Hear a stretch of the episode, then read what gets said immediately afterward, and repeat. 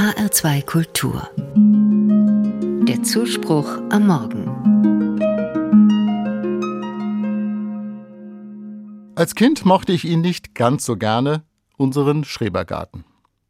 Meine Mutter ist auf dem Lande aufgewachsen und sie hat neben ihren vier Wänden immer ein eigenes kleines Stück Land gebraucht, wo sie selbst Salat und Zucchini anbauen, Birnen und Pfirsiche ernten konnte.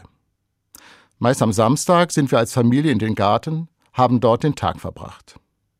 Ich gebe zu, manchmal bin ich nur unter Maulen und Meckern mit in den Schrebergarten gegangen, lieber hätte ich zu Hause Lego gespielt. Unkraut jäten, Rasen mähen oder Brombeeren von den stachligen Zweigen einsammeln, die Freude, die meine Mutter und mein Vater bei all dem hatten, die konnte ich nie so recht nachvollziehen. Wie hat sich das geändert?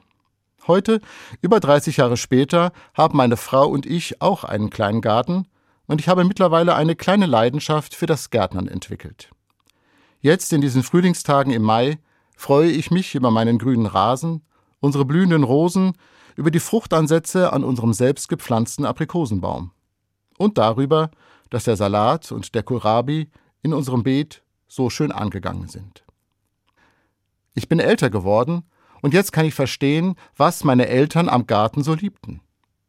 Meine Mutter hat als Kinderkrankenschwester gearbeitet, natürlich war sie immer in geschlossenen Räumen. Und mein Vater hatte einen Bürojob. Wie die beiden verbringe auch ich meinen Arbeitstag meist drinnen am Schreibtisch.